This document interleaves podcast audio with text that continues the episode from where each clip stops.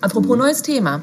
Ähm, viele Sachen, die im Kino liefen beispielsweise, hat man jetzt im, erst mal im Fernsehen überhaupt erst gesehen, weil man vielleicht gar nicht so oft ins Kino gegangen ist als Kind äh, oder aus welchen Gründen auch immer. Und deswegen hatten wir uns beim letzten Mal überlegt, binden wir doch an diese äh, ähm, Fortsetzungsfolge doch gleich nochmal Kinder- und Jugendfilme Sehr gut. mit ein, die im Fernsehen liefen, die man vielleicht auch aus dem Fernsehen kannte oder aber auch aus dem Kino selbst. Sollen wir das mal machen? Das sollen wir machen. Und ich glaube, weil wir gerade über Gruselgeschichten gesprochen haben und über Sachen, die man vielleicht nicht gucken sollte als Kind, Ja. ähm, machen wir doch mit dem Thema einfach weiter. Ja, finde ich super. Ja? Ja. Hast, du da was parat?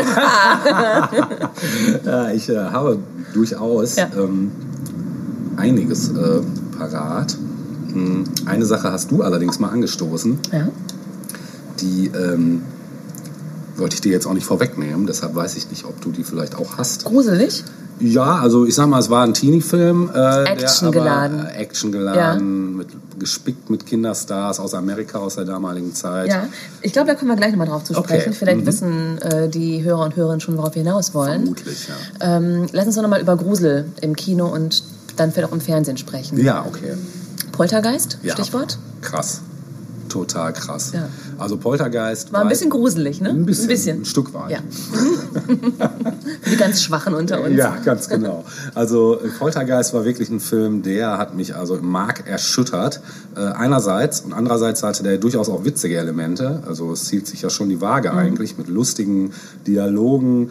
Ähm, Slapstick fast schon Einlagen, aber dann eben halt auch wieder so das totale Gegenteil, der blanke Horror und so die Urängste, die so aufkochten. Und mein Bruder und ich haben den Film gleichermaßen geliebt und auch gehasst. Mhm. Ja.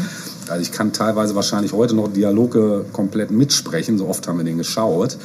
Und äh, auch alleine, was die, die, die Schauspieler angeht, auch dieses Mädchen hier, diese Blonde, äh, da, gibt, da kann ich gleich auch noch was zu erzählen. Aber ähm, das ist ein weites Feld. Ich könnte da sehr, sehr viele Dinge jetzt, äh, die Ja. diesen Film betreffen. Ja, mach doch mal. Äh, ja, soll Wenn es interessant ist. Ja, das ist die Frage. also, es ist, ich, ich müsste, äh, eine Sache, die glaube ich erwähne ich gleich erst am Schluss, weil das spannt noch einen etwas größeren Bogen, den ich noch gleich auch gerne Mhm. beackern wollen würde. Habe ich dir jetzt auch noch nicht erzählt. Äh, auf jeden Fall ist äh, Poltergeist definitiv ein Film, der der mich einfach gepackt hat. Auch die, also überhaupt die ersten drei Teile. Ich habe dann auch den zweiten noch und den dritten geguckt und dann gab es sogar noch Nachfolger davon dann. Aber es war ja dann, ich weiß nicht, ob du diese Geschichte kennst mit ja, diese Poltergeist-Fluch, der auf dem Film liegt, dass irgendwie ganz viele Schauspieler... Das kleine äh, Kind zum Beispiel, der ist recht früh verstorben, Richtig, ne? genau. Ihre Schwester auch. Und der Pastor auch aus dem zweiten Teil. Und also es war, das ähm, war schon eine sehr, sehr abgefahrene Sache. Ähm, ja, die eine ist halt ähm, gestorben, weil sie von ihrem Freund umgebracht wurde. Und die äh, Kleine, die hatte einen Darmverschluss und ist daran gestorben. Also schon alles ein bisschen heftig. So, Ja. ne? Und dann gab es eben diesen ominösen Poltergeist-Fluch. Und das war dann... Wie der ja, Fluch der Kennedys. ja, oder wie der von hier, von, von, von Crow-Darsteller. Oh, äh, ne? Das ja. war ja auch so eine Geschichte. Ne? es, es gibt da schon so ein Ja. paar Sachen, die Ja, irgendwie. Brandon Lee, ne, Ja, Brandon Lee, genau. wurde. Genau. Auch Bei beim, am beim. Ne? bei den Dreharbeiten. Mhm. Ja, also das war natürlich dann nochmal so ein Schweif, den das Ganze hinter sich herzog. Ja. Es waren unfassbare für die Zeit auch Trickaufnahmen da Okay, wie bist du denn überhaupt dazu gekommen, dir den anzugucken? Ja, ich hatte einen sehr Kursierte die. VHS-Kassette auf dem Schulhof. sozusagen, nicht auf dem Schulhof, aber ein Kumpel von mir, einer meiner besten Freunde damals, der hatte immer, was so, so solche Themen anging, war der immer bestens sortiert. Shoppen neuen Stoff. Ja, genau, genau. Und der kam irgendwann damit an und dann haben wir uns den angeguckt. Ich weiß, mein Bruder war dabei und der hat bei uns gepennt und äh, wir haben in die Nacht, glaube ich, gar nicht gepennt. Aber egal. Also es war halt Mhm, das einfach allein dieser scheiß Harlekiner, der da plötzlich lebendig war und der Baum, der durchs Fenster kommt und diese ganzen Sachen, das sind Sachen, die habe ich heute noch, also die geistern mir heute noch im Kopf rum. Es gab vor zwei, drei Jahren ein Remake davon, von Poltergeist, übrigens gar nicht schlecht. Mhm. Ja? Ich habe nichts erwartet, dachte, ah, komm, guckst du dir mal an, ist wahrscheinlich scheiße. Mhm. Scheiße war er nicht. Er war jetzt nicht besser als das Original, aber er war schon Gab es was. Besonderes an, an diesem Remake? Also sie haben sich wirklich gut an den Plot gehalten, so Mhm. soweit, und haben es so ein bisschen in die Neuzeit so ein bisschen gebracht Mhm. halt. Ne? Ähm, was ich halt bei dem Alten wirklich ja, was halt so krass war, waren diese, diese Elemente eben, dass dieses Kind plötzlich nur noch aus dem Fernseher zu hören war. Also so Sachen, die halt so, das war so Haushaltshorror. Ja, oder diese sich selbst bewegenden Stühle oder das Steak, was lebendig wird und Das über heißt die... doch, die meisten Unfälle geschehen im Ja, Haushalt. genau, genau. Oder wo dann diese beiden komischen Geisterjäger dann da in dem Haus sind und das dann nachts tapen wollen. Die, äh, Ich habe den Film nur einmal gesehen, Ah, okay. war auch definitiv zu jung. Okay. Wie alt warst du? Äh, ich mir überlegen, sieben, acht? Oh ja, das war zu jung. Ja, acht würde ich tippen. Ich glaube, mein Bruder war auch acht. Und zwar durch. Zufall. Wir waren damals mit unseren Eltern ähm, am Wochenende unterwegs auf so einem Seminar. Ja. Und äh, das war in so einem, wie nennt sich das, so, so, so, so ein Bildungshaus irgendwie, Ja. so eine Art Jugendherberge, Hotel. So toll Ja. war es jetzt nicht wie ein Hotel, aber so ein Seminarhaus, Ja. so eine Seminarstätte. Und während dann die Eltern abends dann irgendwie in der Kneipe da des Hauses abhingen, ähm, waren wir Kinder frei. Also es gab keinen, der uns beaufsichtigt hätte. Wir sind durch die Räume war- gerannt. Und es gab auf jedem äh, Zimmer einen Fernseher. Mhm. Und es war nachts und es lief Poltergeist im Fernsehen. Kannst du mir mal sagen, von wann der Film ist? Ja.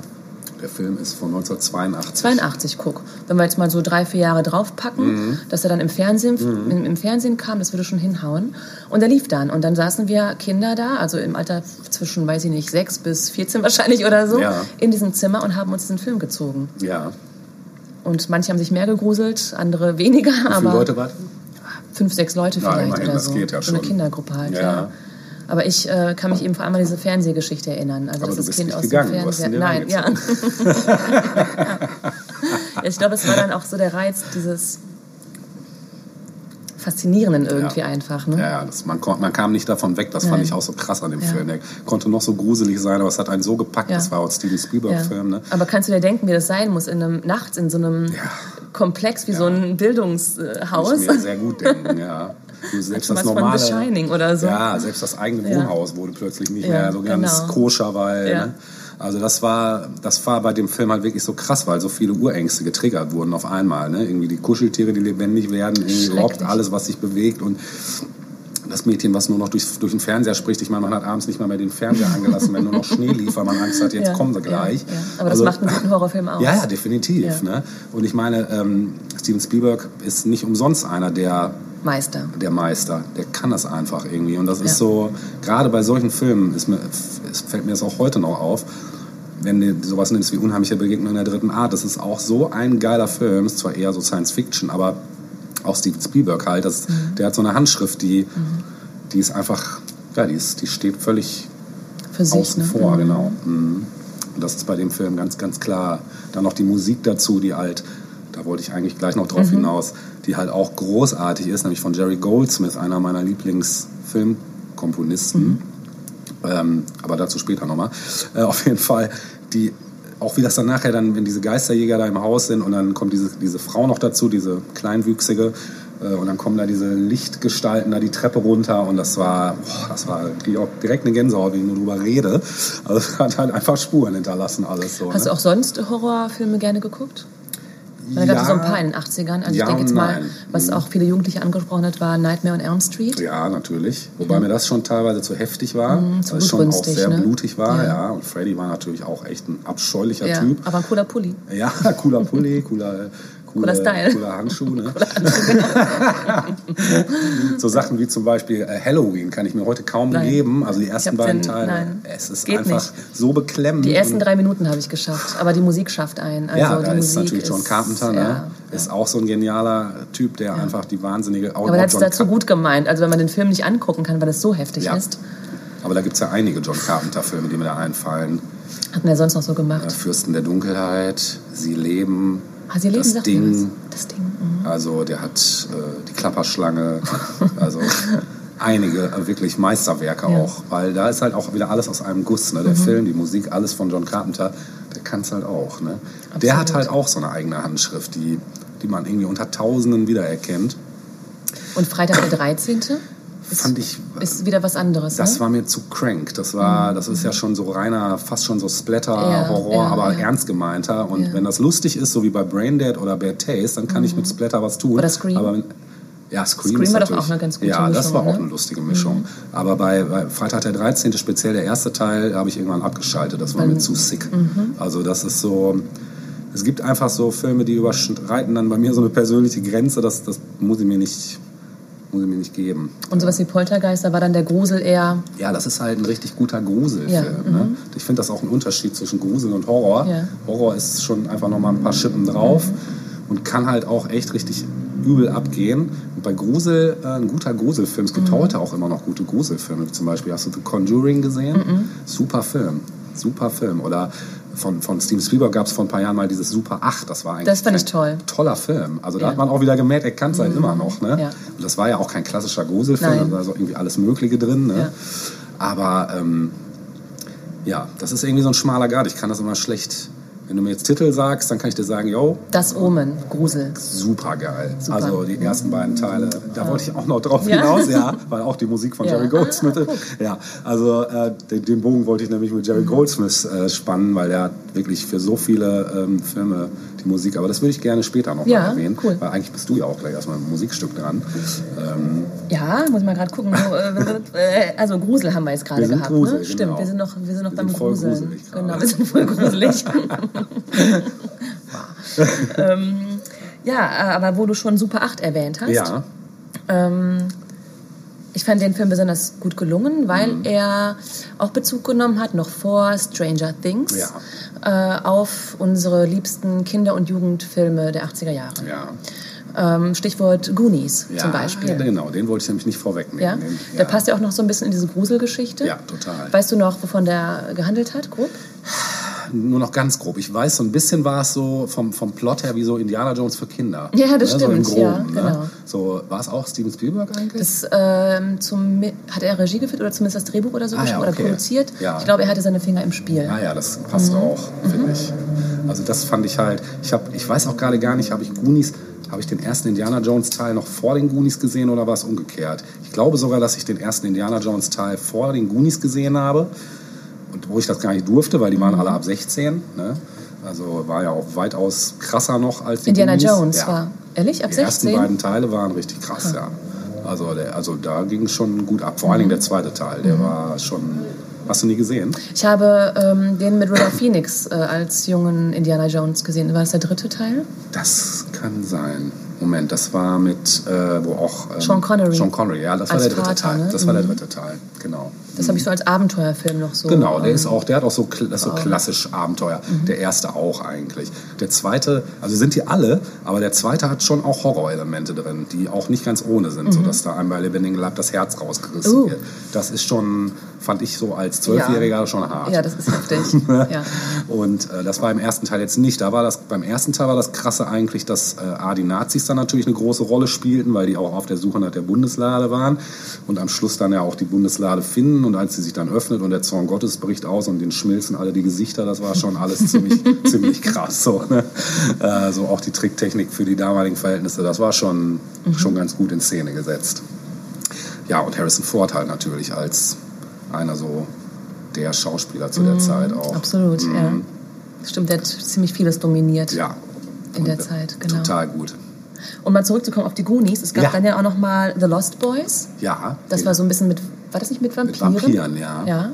Das war auch schon ein bisschen was für älteres Publikum. Ja. Äh, mit coolen jungen Schauspielern auch genau. zur damaligen Zeit. War auch ne? Matt Dillon dabei und so? Äh, das weiß ich nicht, aber Kiefer Sutherland Kiefer, bestimmt. Kiefer Sutherland, ja. ja. Mhm. Genau. Ja. Und ähm, ich hätte jetzt eigentlich sogar schon einen, einen Musiktitel, Sehr den gut. wir passend zu den Goonies spielen können. Sehr schön. Denn auch für die Goonies gab es einen Soundtrack. Ja. Hast du vielleicht noch vor Augen, wer das Hauptlied gesungen hat? Da weiß ich gerade gar nicht. Miss Loper, Cindy Loper. Ach, ehrlich? Ja. Welcher Song denn? Tja, das hören wir jetzt. Okay. Los geht's.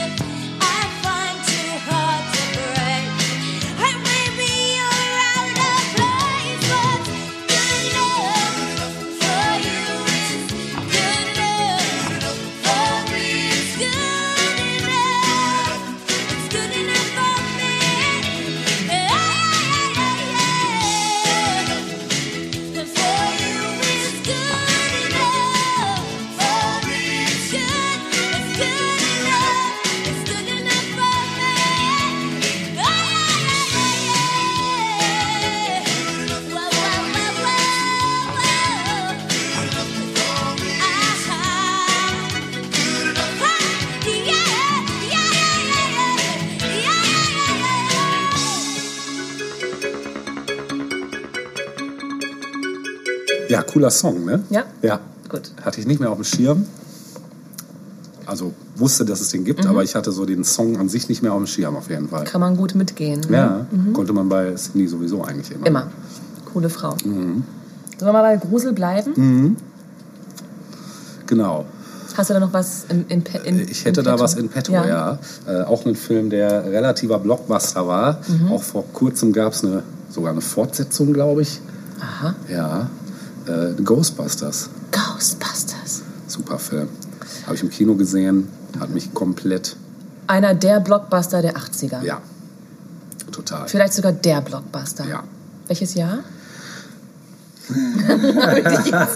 Kalt erwischt. Da muss ich tatsächlich mal wieder gerade das Internet bemühen. Ja. Ähm, 84. 84. 84. Doch? Ja. So früh. Ja. Großartige Konstellation an Schauspielern auch, ne? Bill Murray natürlich, Stimmt, Dan Aykroyd. genau. Super einfach. Also den habe ich auch im Kino gesehen und der hat mich also auch komplett, auch hier äh, Sigourney Weaver, ne? Als die, Ah, die dann stimmt. Die besessen sowieso ist dann da, genau. Ja. Super geil. Also ähm, lustigerweise äh, kein ähm, Steven Spielberg-Film. Aber Wer hat den denn ähm, gedreht? Irgendwer Bekanntes? Ivan Reitman hat, den, hat die Regie geführt. Auch einer, den man öfters mal bei Blockbustern, äh, den man Namen mal gelesen hat. Ghostbusters habe ich im Kino nicht gesehen, Mhm. dann erst im Fernsehen. Und hat mich jetzt, glaube ich, nicht so dermaßen geflasht. Okay. War ja auch eher eine Gruselkomödie. Ja. War auch zwischendurch gruselig. Also ich weiß noch die Anfangsszene mit dieser Ich kann mich kaum Bibliothek erinnern. und diesem komischen Geistwesen, was in der Bibliothek da ist und, und liest und dann irgendwann diese Bibliothekarin anfährt. Das war schon ziemlich gruselig. Ich muss Wette mal gucken. Ja, es sind auch Anspielungen auf äh, so andere Filme drin, zum Beispiel auf Poltergeist. Äh, mindestens zwei Anspielungen. Ich Drin. überlege gerade, mh, das ähm, Hauptlied Ja, hat wer gesungen?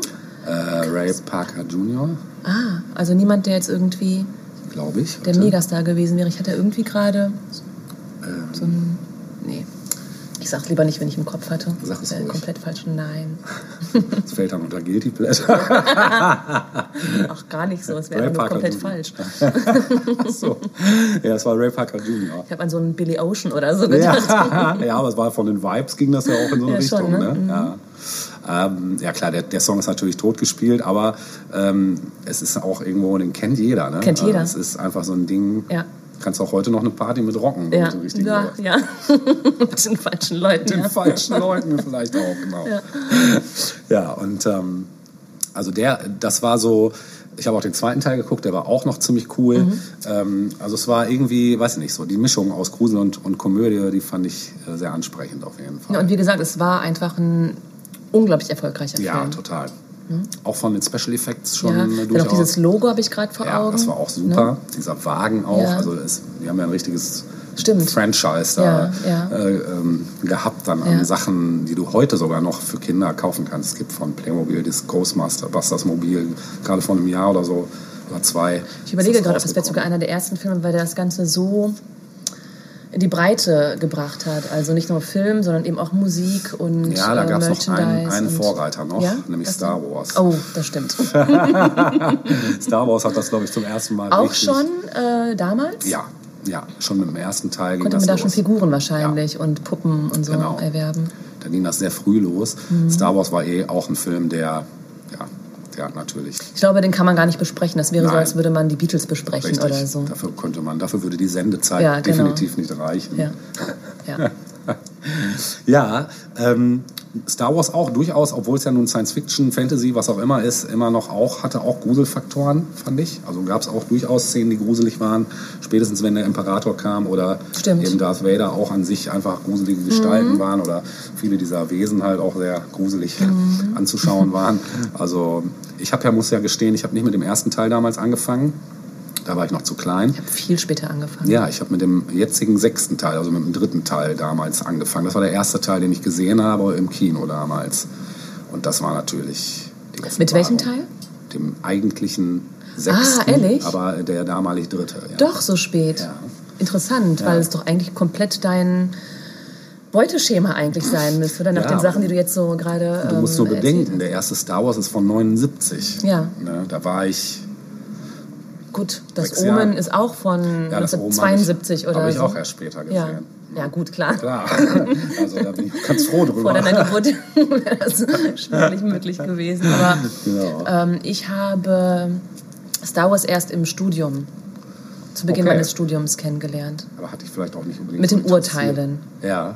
Nee, es war einfach nicht mein Genre. Ja, ja, wollte ich gerade Also sagen. so- Ist ja- War es nicht. Ja. Umso interessanter, dass ich es dann wirklich gut fand. Ja. Mhm. Was hat dich da fasziniert? Ähm, die gesamte Story, also Mhm. es war weniger.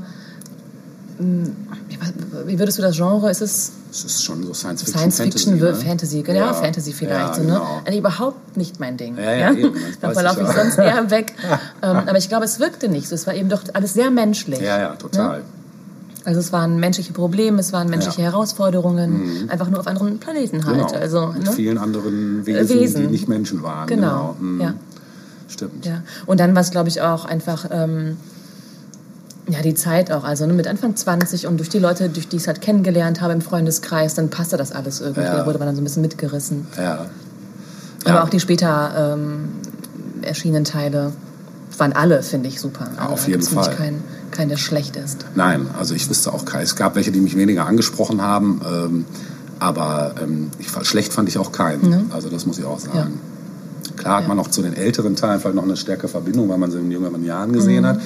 Äh, Dann war ich eine Zeit lang skeptisch, was Disney daraus macht, weil Mhm. ich hörte dann nur, es wird Disney übernehmen. Und da war ich sehr, sehr skeptisch und war dann aber sehr positiv überrascht, als ich dann den siebten Teil gesehen Mhm. habe, den Disney dann gemacht hat und fand, die haben das super, super aufgegriffen. Also muss man Mhm. Ja. sagen. Kann, sehen einige vielleicht anders, aber also ich finde die neuen Teile durchaus, kann ich teilweise sogar mehr mit tun, als die, die Find George Mhm. ich auch. Lucas irgendwann Ja. nachgelegt hat, da die drei ersten. Ja. Ähm, vor allem, um das mal abzuschließen hier mit Star Mhm. Wars, finde ich, ähm, und das haben sie wirklich sehr gut gemacht, dass sie den, den, die Grundatmosphäre beibehalten Ja. haben, auch bestimmte Effekte, also Auf wie der Bildwechsel funktioniert und so. Mit Ne? den Modellen noch zu arbeiten, obwohl es Auch alles das, auch äh, genau, komplett künstlich genau, ginge. Ne? genau, ja. ja. ja, das ist definitiv das. Ich glaube, das mussten sie auch irgendwie, glaube ich, machen. Sonst wäre es, glaube ich, vielleicht wirklich nach hinten losgegangen. Ne? Ja, manche hätten sich vielleicht gerne davon verabschiedet, Ja. wenn sie sagen, okay, ich bin jetzt hier der Kreative und ich möchte was Neues irgendwie Ja, okay, machen. Aber so bestimmte Grundsachen sind einfach beibehalten worden. Ja. Wo wir gerade noch bei Star Wars sind, Ja. hätte ich ein Musikstück im Angebot. Mhm. Ähm, eine Version des äh, Star Wars Themes Ja. in äh, Moll. Wie schön. da bin ich aber gespannt drauf. Das ist mal eine völlig neue.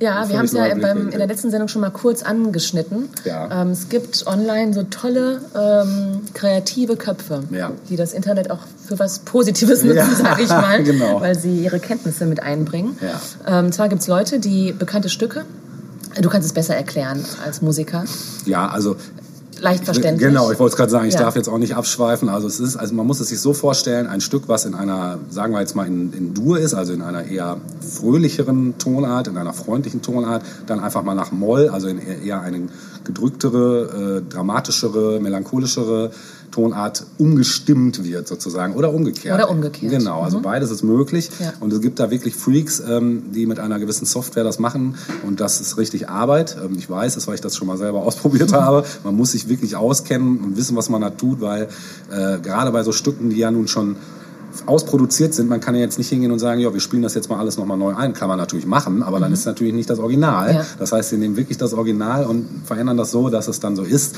Und das ist teilweise wirklich sehr, sehr lustig. Manchmal ist es auch einfach nur verstörend. Ja. Manchmal ist es auch krank. Richtig gut, manchmal sogar auch- besser als das Original. Ja, durchaus. Ja. Ne?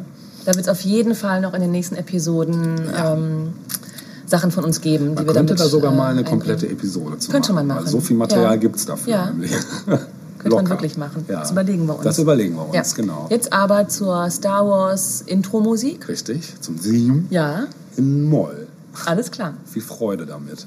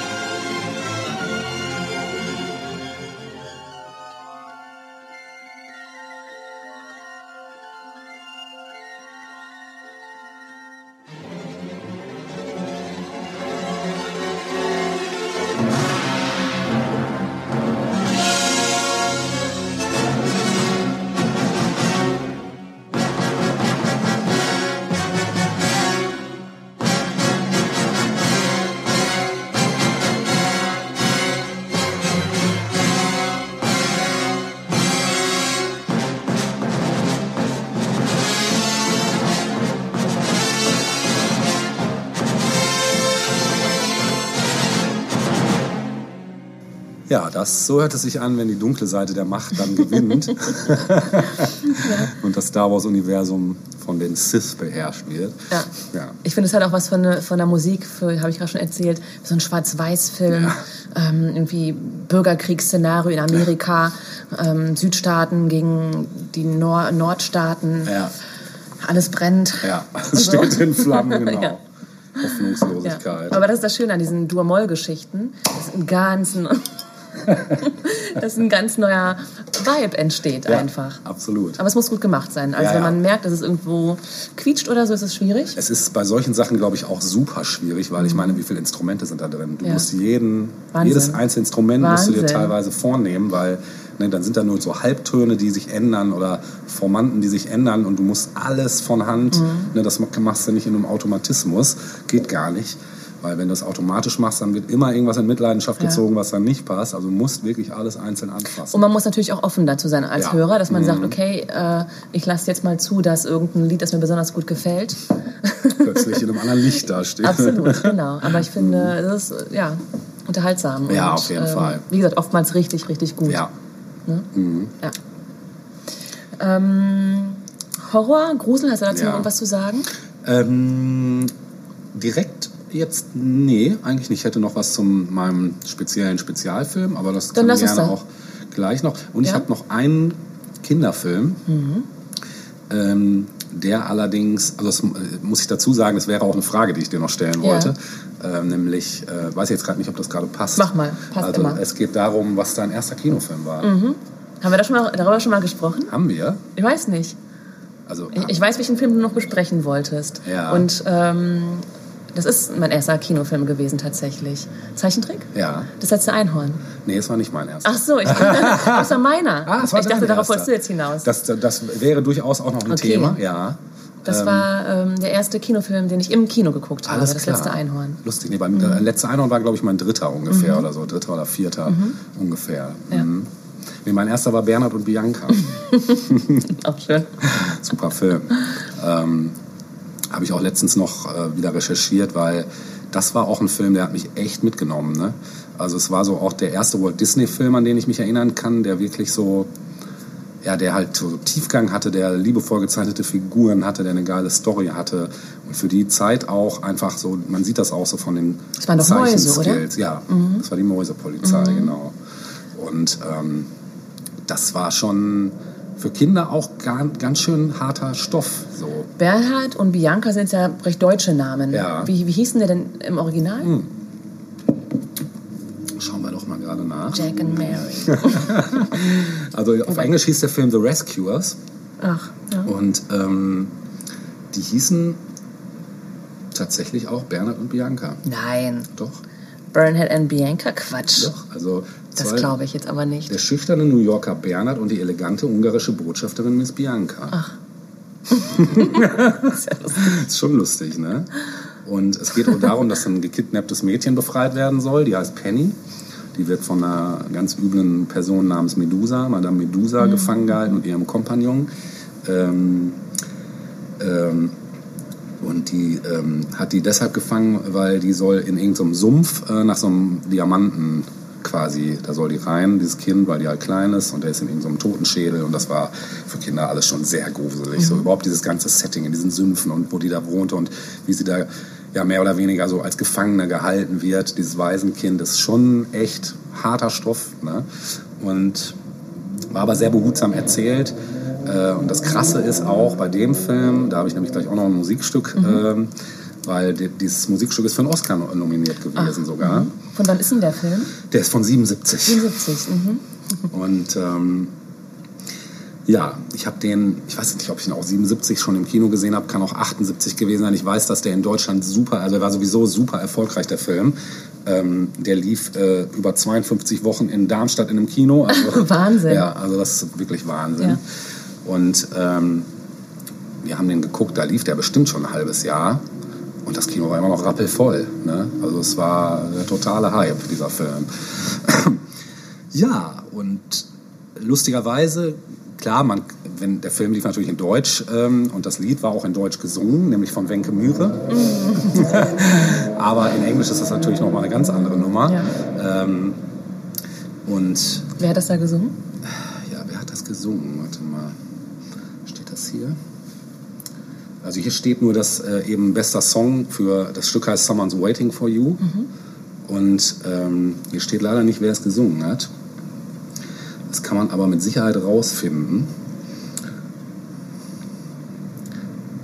Nee, hier steht nur, dass in der deutschen Fassung von Wayne Gemüse gesungen wurde. Ähm, ja, äh, auch so ein paar kontroverse Dinge. Ähm, bei dem Film gab äh, es im Nachhinein Recherchen, dass Leute herausgefunden haben, dass äh, auf der VHS-Version des Films irgendwie in manche Hintergrundbilder Nacktbilder reingeschnitten worden sind. Quatsch, ja. ja mhm.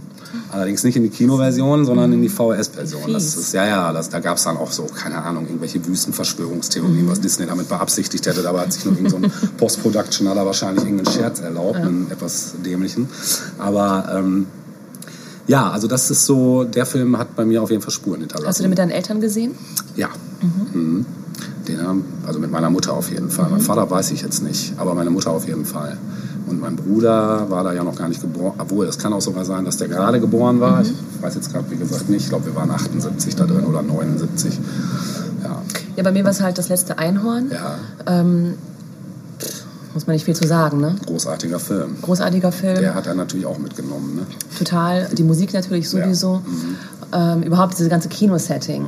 Ne? Ich kann mich erinnern, äh, dass das Kino, in dem wir damals waren, eine, eine Bar hatte, aber soweit ich weiß, im Kinosaal. Ja, das gab es früher. Und wir waren da nicht ähm, mit unseren Eltern, sondern eben mit meiner Schwester und mit Freunden, wenn ich mich richtig, richtig erinnere. Weißt du, in welchem Kino du da warst? Das war nicht in Bielefeld. Ach so, okay. Ja, ich weiß noch, in welchem Kino ich. Hier und Bielefeld? Bianca gesehen In habe. welchem ja. denn? Palast. Kennst du den noch? Nee. Palast? Ja. Das muss aber früh, äh, Das das, war ist nicht in, während des großen Kinosterbens. Äh, Das ist während des. Kinosterbens geschlossen worden. Es war Ja, eines war der das ersten denn? Kino, was geschlossen wurde, da in, mitten in der äh, Bielefelder Altstadt. Ja. Und zwar ähm, so relativ zentral, sage ich mal. Aber es war von außen eher ein kleiner, also obwohl des Namens ein sehr kleiner Eingang, aber das Kino war wirklich wie ein Palast. Das war nämlich so mit so Säulen und so ein bisschen römisch äh, gestaltet, so von der Architektur her. Das werde ich nochmal recherchieren, ob Ja. das nicht ähm, wirklich schon früher zugemacht hat. Weil ich glaube, dass ich in, ich glaube, kurz bevor das Kinosterben Ja. losging, hat das schon zugemacht, ja. denn der ersten, in der Ecke, da erinnere ich mich an Gloria und Gloriette ja und diese die waren Geschichten. gegenüber Ne? quasi. Guck, das weiß ich gar nicht mehr. Genau.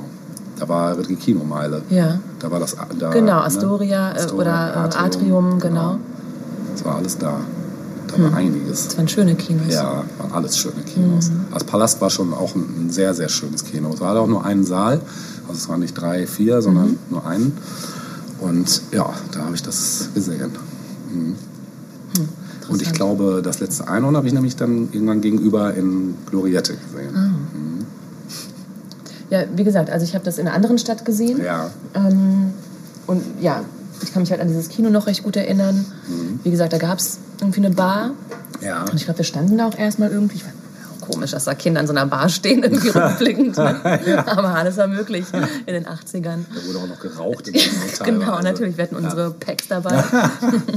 Schön Aschenbecher Und unsere. Kaugummi-Zigaretten hatten wir dabei. ähm, ja, daran kann ich mich erinnern. Und Mhm. Ich meine, der Film, den- der ist, der läuft ja bis heute eigentlich Ja. regelmäßig im Fernsehen, Ich zum ihn Glück. auf DVD. Siehst du? Ähm, schon eine eigene Story auch. So. Ja. Ich weiß auch gerade gar nicht mehr, das war jetzt kein Walt Disney-Film, das war auf jeden Fall irgendwas, weiß ich gar nicht, war das japanisch? Also ich glaube nicht. Ich würde jetzt mal auf Frankreich vielleicht sogar Ah, wieder ja, tippen. okay. Mhm. Wobei ja die Titelmusik von America, Mhm. Vielleicht war es sogar amerikanisch. ja, oder auch, eine Co-Produktion. Ja, auch ein super Song. Auch todtraurig. Ja, Ich auch erst überlegt, ob ich den spiele, aber ich dachte mir, kennt sowieso jeder. das habe ich auch gedacht. Ja, Das habe ich auch gedacht. Und Ja. irgendwann reicht den Leuten ja auch, Ja, ja, dann irgendwie genau. ne, so altbekanntes ja. äh, Hast mal du denn spielt. überhaupt jetzt noch ein Stück, was du... Was Hätte ich, aber das würde ich gerne mit einem Film einleiten, Ah ja, den ich okay. noch genauer besprechen möchte. Okay. Und zwar, ähm, wir hatten ja vorhin schon die Goonies. Ja, Für mich gab es aber, oder gibt es immer noch einen Film, den ich als einen der tollsten Kinder-Jugendfilme bezeichnen Ja. würde, nämlich Stand By Me. ah ja, super, super. Ich liebe diesen Film. Ich Großartig. kann den heute noch gucken. Ja. Der ist von vorne bis hinten perfekt. Ja. Eine Szene, finde ich, könnte man, was mich betrifft, jetzt auch cutten, finde Ja, ich. Die Kotzszene. Ja, stimmt. Ja. Die wirkt ein bisschen deplatziert. Ja. Vielleicht mal kurz für all diejenigen, die den Film lange nicht gesehen haben oder auch gar nicht kennen. Mhm. Ähm, es beginnt wie viele tolle Kinder- und Jugendfilme mit einer Gruppe von Freunden Ja. und Freundinnen, Freunden in diesem Fall. Genau. Ähm, oft sind es so die klassischen, ach, Loser klingt so gemein, aber Die Outlaws. die Outlaws, die, die sich irgendwie zusammengefunden haben, Mhm. weil sie irgendwie nicht mit den Coolen spielen dürfen oder Genau. abhängen dürfen. Und es sind auch in diesem Fall vier Jungs. Ähm, und die bekommen mit, oder, oder es ist eben so in dieser Zeit, dass, ach nee, lass ich mal anders anfangen. Das Ganze ist ja eine Geschichte, die, äh, die ähm, Stephen King geschrieben hat, Ja. eine Kurzgeschichte. Ja. Auf dieser Geschichte basiert dieser Film. Ja. Und ähm, sie beginnt im Prinzip ähnlich wie diese tolle Serie, von der wir beim letzten Mal gesprochen haben, Wunderbare Jahre, auch mit äh, einem Erzähler aus dem Off. Ein Autor, der seine Jugenderinnerungen niederschreibt. Und somit beginnt auch diese Geschichte, Stand By Me, das Geheimnis eines Sommers, so Mhm. unter diesem Titel lief es dann eben in Deutschland, ähm, von 1986. Ja. Also auch mitten so die Phase, von der wir jetzt hier gerade auch so sprechen. Ja. Und diese vier Jungs ähm, verbringen eben diesen Sommer miteinander. Und in diesem Sommer ist ein anderer Junge aus, aus diesem Ort verschwunden und keiner weiß, wo der abgeblieben ist. Das ist so die Sache, mit der es beginnt. Und einer der Jungs, einer unserer Helden, ähm, hört heimlich zu, wie sich sein älterer Bruder mit anderen coolen älteren Jungs unterhält. Ähm, und die wollen sich nämlich auf die Suche machen nach diesem toten Jungen, um Ja. dadurch halt quasi in der Presse bekannt zu werden. Und der Held, der eine unserer Helden, äh, erzählt das seinen drei Freunden. Ja. Und auch die machen sich parallel dazu auf die Suche nach diesem verschwundenen Jungen. Und so beginnt das Abenteuer. Ja. Ähm, irgendwer hat mir vor ein paar Jahren gesagt, und ich bin mir nicht ganz sicher, aber ich glaube fast, es sind die Macher von Stranger Things gewesen, dass sie das mir in einem Interview gesagt hätten, all great kid adventures happen on a bike. Ja. das.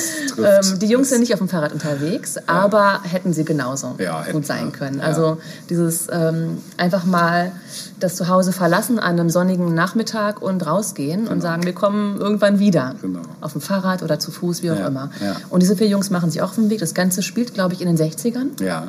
Ähm, und ja, wovon handelt der Film? Also von diesen vier Jungs, wie sie sich da halt an Bahngleisen entlang äh, in die Wälder schlagen. Ja. Und es ist, ähm, finde ich, eine ganz tolle Geschichte, die so diesen Übergang zwischen Kindheit und Jugend beschreibt. Ja. Ja? Also einerseits diese sehr kindlichen Geschichten, wie sie sich dann äh, Stories erzählen von irgendwelchen Comicfiguren, welche sie jetzt besonders gut finden oder was besonders lustig war oder so. Äh, und dann geht es aber auch um sehr ernste Themen, wie dann zwei der Protagonisten beieinander sitzen, ähm, Will Wheaton und River Phoenix Ja. in ihren Rollen. Und River Phoenix spielt Chris, äh, den Jungen, der aus einer zerrütteten Familie stammt und auch so von außen wahrgenommen wird, als Ja. der, der es eh zu nichts bringen wird. Und er erzählt dann beispielsweise von einem Vorfall, wie ihm ähm, vorgeworfen wurde, Geld gestohlen zu haben oder so Milchgeld, glaube ich, oder irgendwie sowas. Und das macht den so fertig. Und der, die erzählen sich das halt gegenseitig so. Ähm, so dass da dann auch wieder so ein paar ernstere Themen mit ins Spiel kommen. Aber es ist insgesamt ein, es ist einfach eine tolle Atmosphäre in diesem Film. Und zum Schluss finden sie dann auch diesen Jungen tatsächlich. Äh, zum Zeitpunkt, als auch die älteren Jungs dahin geraten und die sind halt echt so auf Krawall gebürstet. Ja. Ähm, und das Ganze endet dann damit, dass ähm, die, die Jüngeren, unsere Helden, dann quasi die Polizei informieren. Und somit, da keiner jetzt wirklich als der Held in der Zeitung steht, ähm, der dieses Kind halt gefunden hat, dieses tatsächlich verstorbene Kind. Ja. So endet der Film. Ähm, also ich habe jetzt gar nicht zu Wort kommen lassen, Du, Helge. nee, das ist so aber ich bin, okay. Du weißt da auch noch wesentlich mehr Details als ich liebe diesen Film einfach. Ja. Ich finde, der ist für jedes Alter was. Also ist auch wenn auch. man heute Ja. 13, 14 ist, ist das eine, eine Pflichtgeschichte. Die muss man sich angucken. Ja. Auch ein tolles Geschenk für Kinder und Jugendliche, Definitiv. Zeitloser Film, der Zeitlos. geht immer. Ja. finde ich. Ja. Das stimmt. Ähm, weißt du denn noch, was, das, äh, was der Titelsong zu diesem Film war? Natürlich. Das Original will ich nicht spielen. Ja. Sag, was war's? Stand by Stand by Me. Me, genau. Natürlich. Von, äh, wie hieß er denn noch, unser Freund? Äh, äh, Sam Cooke. Nee, Sam Cooke war es nicht. Das kann ich schon mal sagen. Fällt mir gleich wieder ein. Ja. Aber es gab einen anderen Jahrhundertmusiker, Ja. der ein Cover dazu gemacht hat, nämlich John Lennon. Oh, das wusste ich gar nicht. Und das hören wir uns jetzt an. Oh, sehr. Me von John Lennon. cool, Laut aufdrehen. nicht? Jetzt. Ja, sehr viel Freude damit.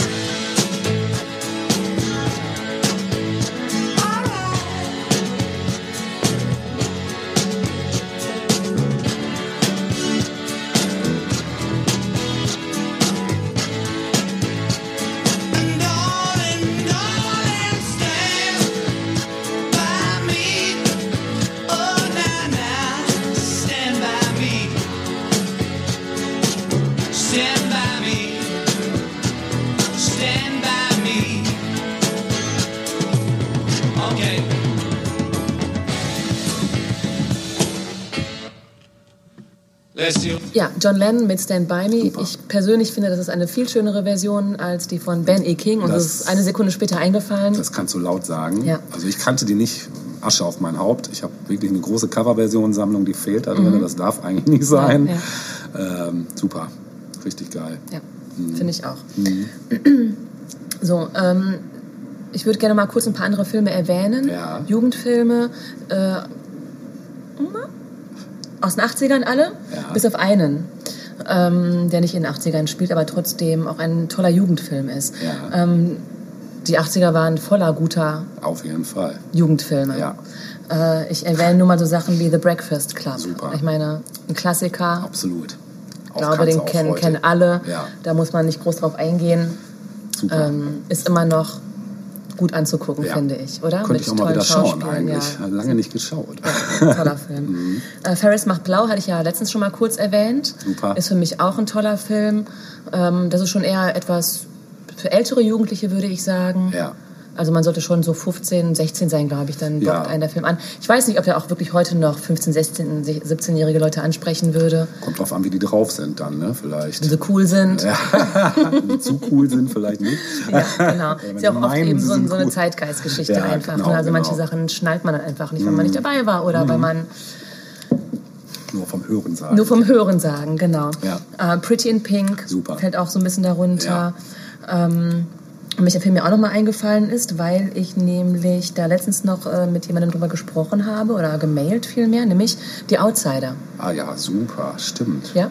Der war auch clever mit Matt Dillon. Da spielte, da spielte die spätere Superstar-Riege Ja, mit. Also stimmt. Matt Dillon, Tom Cruise. Echt, der war da auch bei? Der war da auch dabei, hat aber keine große Rolle, war halt einer der Ah, okay. Brüder, glaube ich.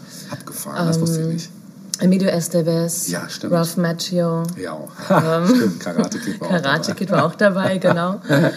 Und ähm, von Francis Ford Coppola gedreht. Oh, echt, das wusste ich auch Ja, nicht. auch nach einer Buchvorlage, Ja. die bestimmt auch lesenswert ist. ja, Und der Film spielt ähm, ja auch in den 60ern, glaube Ja. ich. Und greift eben auch so dieses Thema auf. Es geht ja um Banden. Ja. Ähm, Gangs. Genau, Gangs, Genau. rivalisierende Banden. Ja. Äh, da kommt es dann zum Showdown auf einem Spielplatz und Ralph Macchio, glaube ich, war es, der dann... Na, ich will nicht zu viel verraten. Schaut ihn euch einfach mal an. genau. Er kommt in Es die ist- Linkliste. Es ist, es ist kein lustiger Film, es ist auf jeden Nee. Fall ein Film, der echt zu Herzen geht.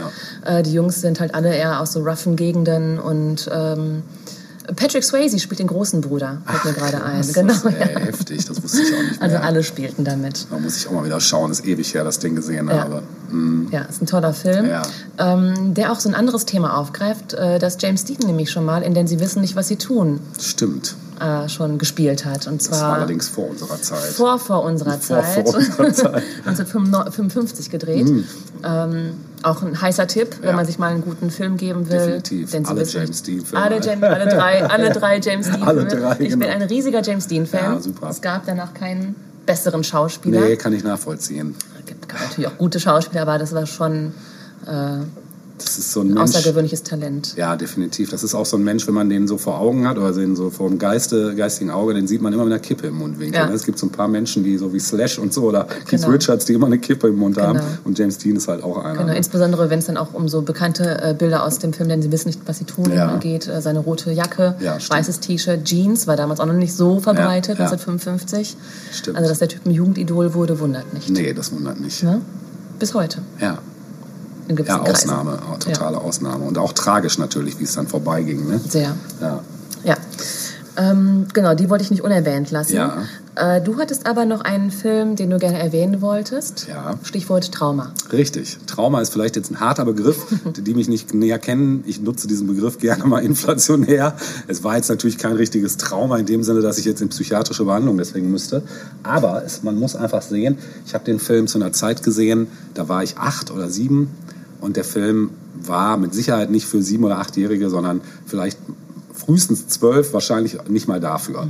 Weil es war nun mal ein Science-Fiction-Film äh, Science-Fiction-Film aus den frühen 70ern. Ich glaube sogar aus meinem Geburtsjahr 73. Und ähm, nee, 76 sehe ich gerade.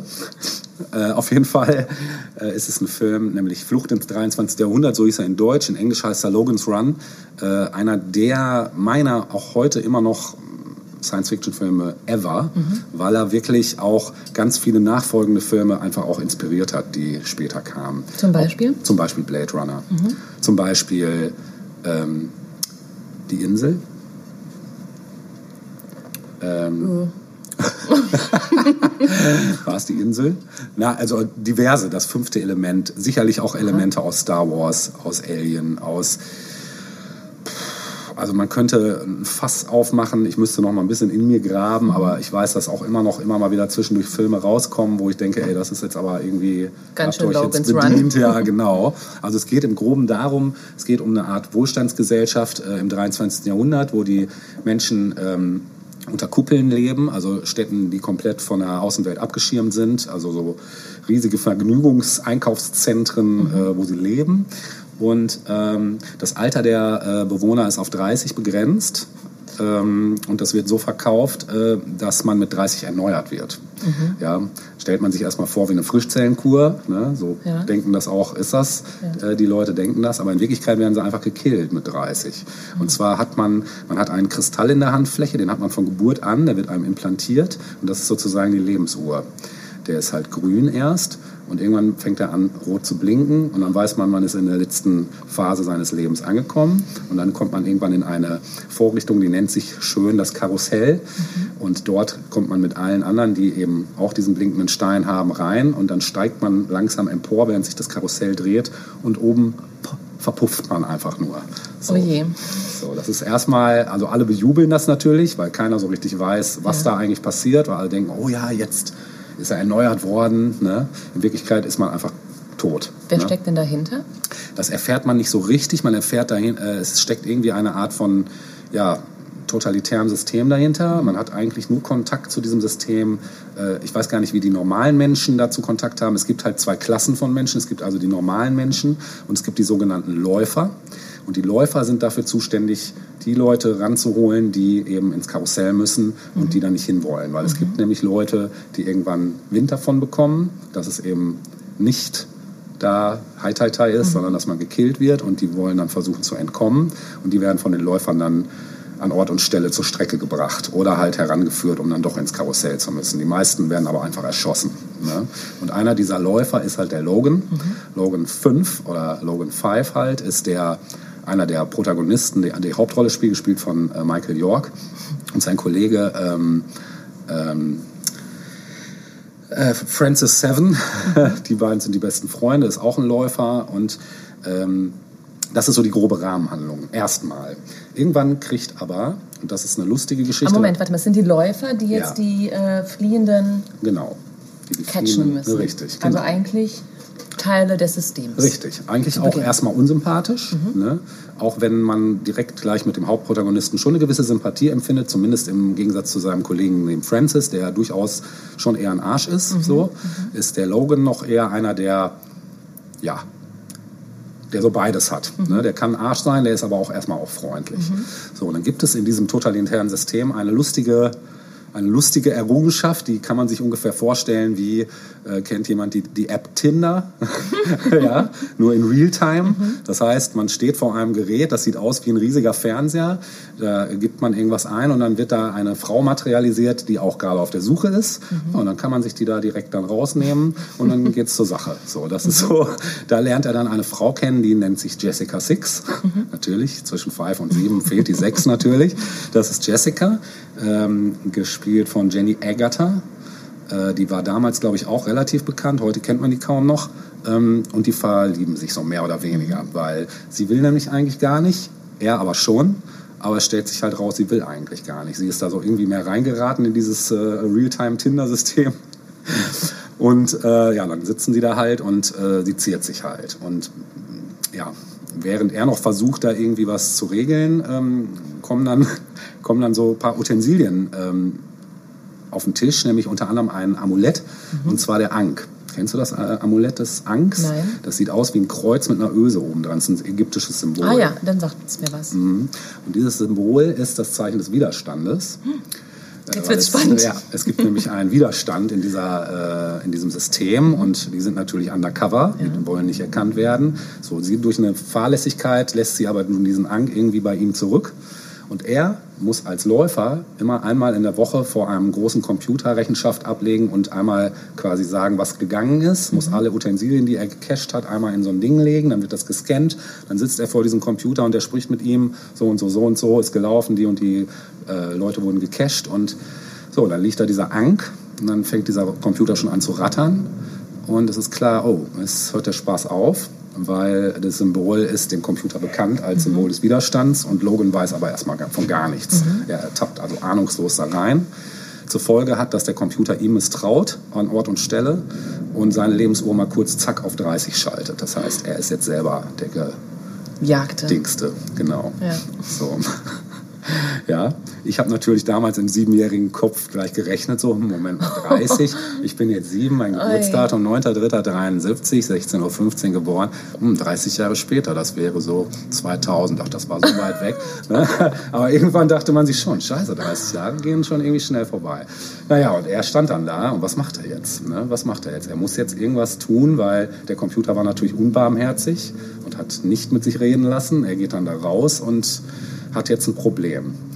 Über irgendwelche Umstände trifft er Jessica dann wieder und die beiden verbünden sich mehr oder weniger und versuchen dann aus diesem System zu fliehen. Und dann geht eigentlich der Logan's Run erst los. Sie versuchen zu entkommen. Irgendwann kriegt Francis Seven davon Wind, dass sein Kollege jetzt fliehen will und will ihn dann aber zur Strecke bringen, rennt natürlich hinter denen her. Die kommen dann aber aus diesem Komplex irgendwie raus, geraten in ein unterirdisches System. Ich will jetzt auch nicht den ganzen Film erzählen. Ähm, Erstaunlicherweise sind sie irgendwann draußen. Sie sind also außerhalb dieser Kuppeln und stellen fest, es gibt eine Außenwelt. Weil in dieser Welt wird dir verkauft, es gibt keine Außenwelt. Und wenn, dann ist sie komplett zerstört und nicht bewohnbar. Diese Außenwelt gibt es aber. Die ist halt total verwildert und man kommt dann auch zu einem Lincoln, zur Lincoln-Statue, die komplett ja. mit überwuchert Ja. ist. Und dann treffen sie einen der Menschen, die tatsächlich außerhalb leben, gespielt von Sir Peter Ustinov, der mit Milliarden von Katzen in dem Weißen Haus lebt. Ja? Und ja, es ist einfach, ja, ich kriege auch schon wieder eine Gänsehaut, wo ich darüber rede. Äh, auf jeden Fall, ich kann diesen Film nur sehr ans Herz legen. Man muss bedenken, der ist von 76. Natürlich ist der von der ganzen Ästhetik her nicht mit heutigen Filmen zu vergleichen. Das ist also typisch 70s-Style, quietschige Farben teilweise. Geniale Trickaufnahmen, weil viel mit Modellen gearbeitet wird. Äh, damals schon, was wirklich echt sehr reizvoll ist zu sehen. Klar, die Frisuren sind von 70ern, das muss man auch sagen. Die Musik wieder von Jerry Goldsmith, da sind wir wieder bei Jerry Goldsmith, zu dem ich ganz kurz noch vielleicht was sagen will. Ich will mich jetzt auch nicht verquatschen, aber ich kann den Film eigentlich nur jedem ans Herz legen, der ein bisschen was für Science Fiction übrig hat. Du hast mir ja mal einen Trailer dazu geschickt Ja. und es war schon heftig. Ja, es ist heftig. Heftig. Also da kommt was auf einen zu, glaube Ja. ich, wenn man sich den ganzen Film anguckt. Ja, es ist schon, es, ist, es hat auch Überlänge. Also er geht, glaube ich, ja, 120 Minuten, also zwei Stunden. Ne? Äh, jetzt sehe ich gerade FSK 12. Also gut, heute vielleicht für FSK 12 definitiv machbar. Damals, boah, es ist jetzt nicht blutig, aber es gibt schon auch echt gruselige Szenen. Es gibt eine Szene, da soll er in so einem chirurgischen, unter so einem chirurgischen Roboter äh, sein Gesicht äh, äh, wollen ihm zeigen, was so mit Lasertechnik möglich ist. Und dann will aber der eine Kollege ihn da direkt an Ort und Stelle abmurksen schon und schaltet dann da den Computer an, sodass das Laserding einfach mal so alles zerschnetzelt, was gerade vor Ort ist. Und das war schon echt heftig. Also da waren schon so ein paar einige Szenen, die, die habe ich heute noch vor Augen irgendwie.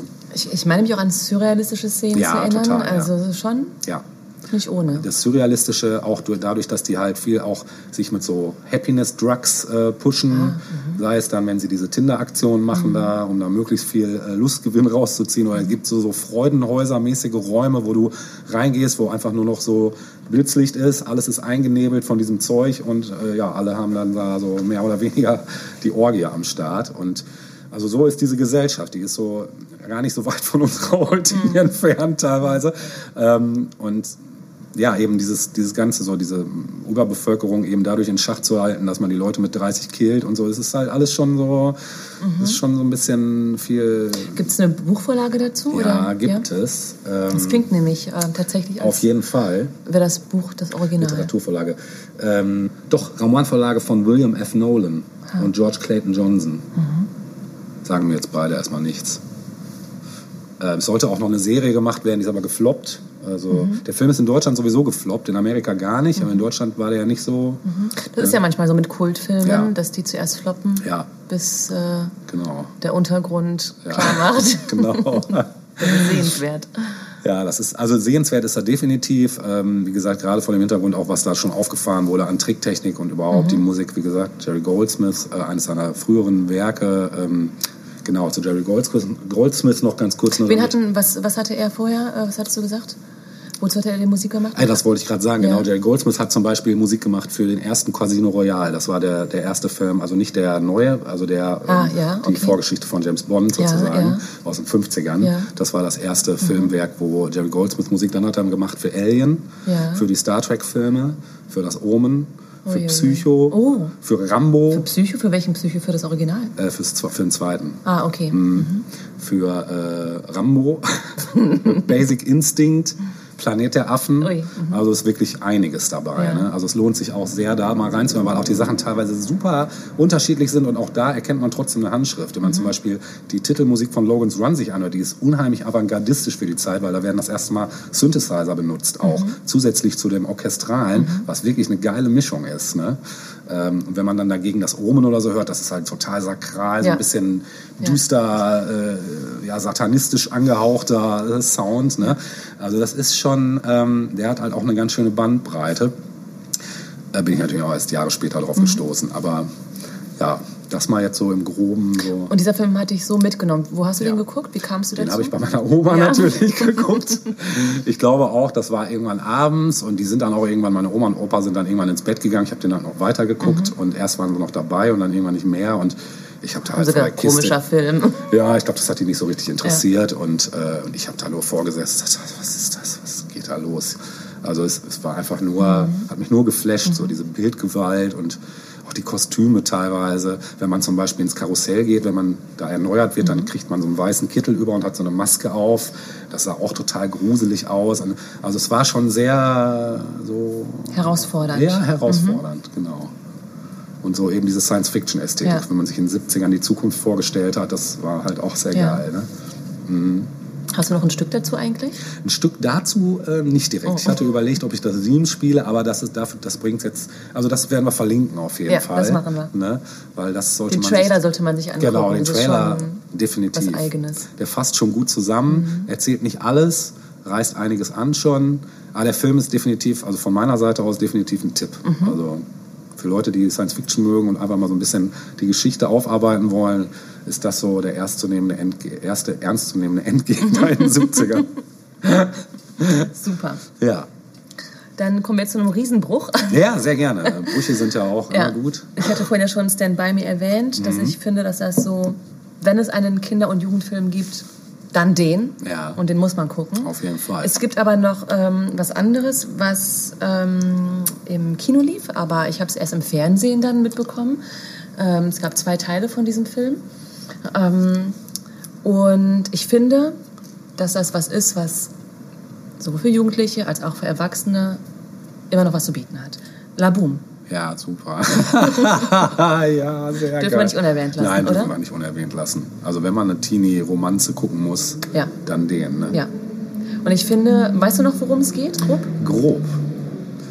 Du, also du weißt es Der Ort des Geschehens, Paris. Ja, genau. Äh, erster Teil 1980, in Deutschland 81. Zweiter Teil da 1982, Oh, echt in so deutschen alt doch Kinos schon. Okay. 83. Krass. Ja.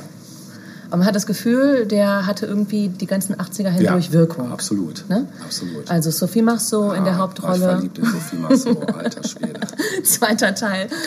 Äh, Pierre Cousteau war dann dabei und äh, ging auch durch die Decke, der Ja, Junge. absolut, ja. Also es waren auch Stars Ja. ne, zu dieser Zeit. Also insbesondere Sophie Marceau und Pierre Cousteau Ja. waren das Teenie-Liebespaar schlechthin. Absolut. Äh, ich möchte es aber gar nicht reduzieren auf so eine Teenie-Schmonzette. Nee. Der Film hatte wirklich viel zu bieten, also beide Teile sogar. Ja. Oftmals ist es ja so, dass der Nachfolger dann ein bisschen, ab, Bisschen abflacht, ne? abflacht, genau. Hat er aber nicht, ne? Finde ich nicht, nein. Ähm, Vic äh, Ja. ist die Hauptfigur, Sophie Marceau, lebt mit ihren Eltern in einem Haus. Äh, das einzige Kind dieser beiden Eltern hat aber eine tolle Freundin, nämlich Penelope, die etwas crazy ist. Stimmt. Penelope wiederum hat eine kleine Schwester, Samantha, äh, die Ballett tanzt und auch ein bisschen nervig ist, wie das jüngere Geschwister Ja, manchmal so sein weiß. konnten. Genau. und Vic, äh, Sophie Marceau, hatte einen Schwarm, Mathieu, im ersten Teil. Im zweiten Teil war es dann Philippe, Mhm. gespielt von Pierre Cousteau. Und nicht zu vergessen die äh, verrückte Oma, Poupette, die Ja. auch eine tragende Rolle gespielt hat, weil sie nämlich viel moderner war als die Eltern von Vic. Und im Grunde genommen wird da einfach eine Geschichte erzählt von ähm, Jugendlichen. Also es spielen auch Jungs eine Rolle, nicht nur als Objekt der Begierde, sondern eben auch als Teil dieser Clique. Ähm, und es geht um die erste große Party, La Boom, die Ja, Fete. Genau. Ja? Genau. Also die beiden Mädels freuen sich tierisch drauf, weil ein Junge in der Klasse eben die Mega-Fete gibt und die müssen da unbedingt hin und das dürfen sie dann auch und ähm, da prallen dann Vic und ihr äh, angebeteter Mathieu aufeinander.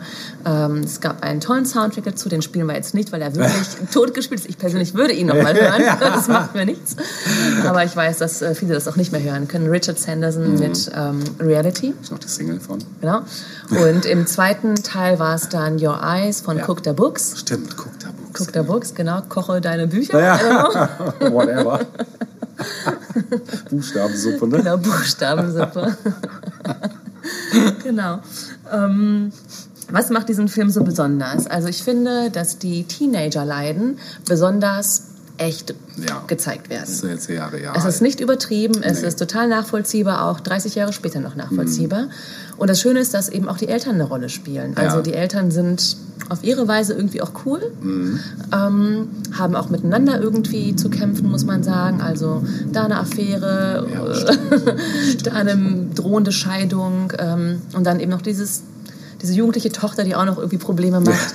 Aber es hatte halt alles doch ein sehr eine sehr echte Atmosphäre, Ja. finde ich. Also, und das macht diesen Film auch zu einem kompletten Film, finde ich. Dass Mhm. die Eltern auch eine Rolle spielen. Ich finde, ähm, wir haben jetzt mal schon über ähm, äh, My So-Called Life gesprochen, Ja. aus den 90ern, die Serie. Ich finde, Ja, dass Laboom das so ein geht in bisschen Richtung, ne, in diese Richtung auch geht. Absolut. Sehr authentisch. Sehr ne? authentisch, genau.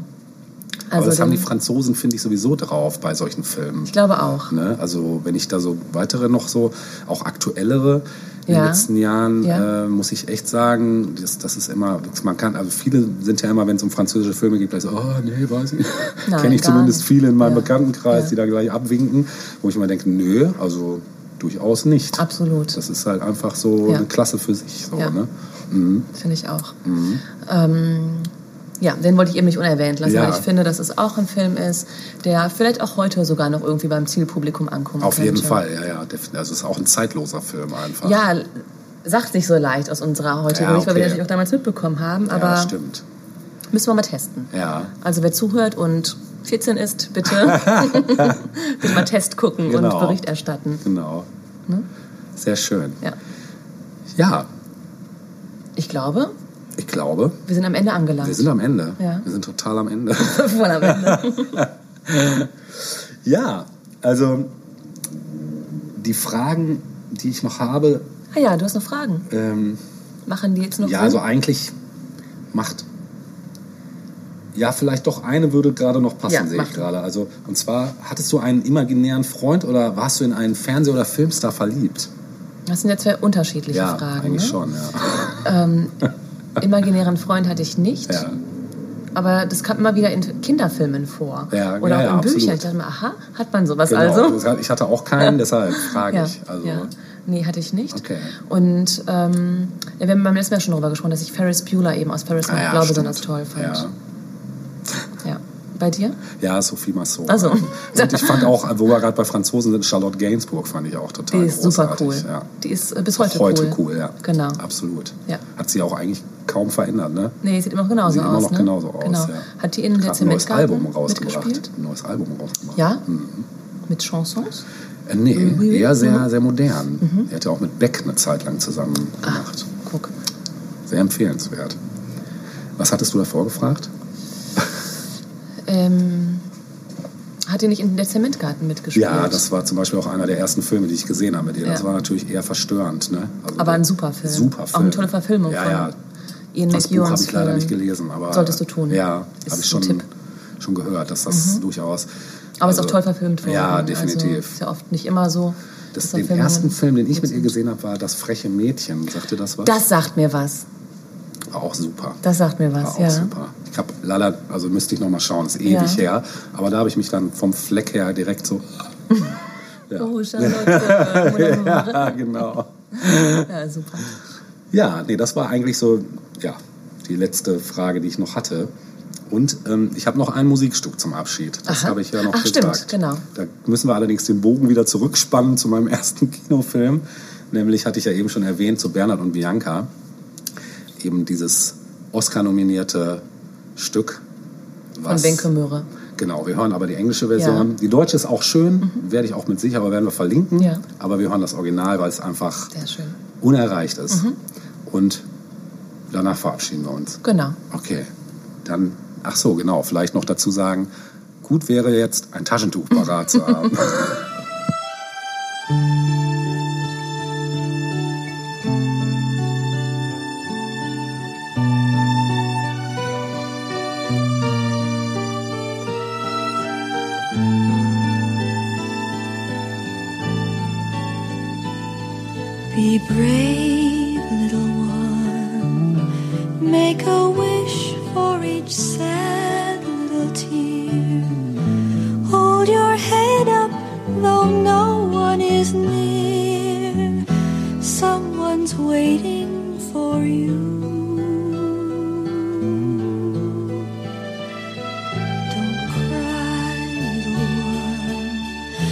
be a smile where a frown used to be.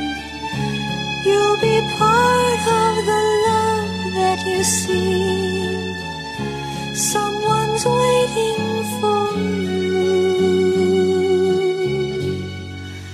Always keep a little prayer in your pocket, and you're sure to see the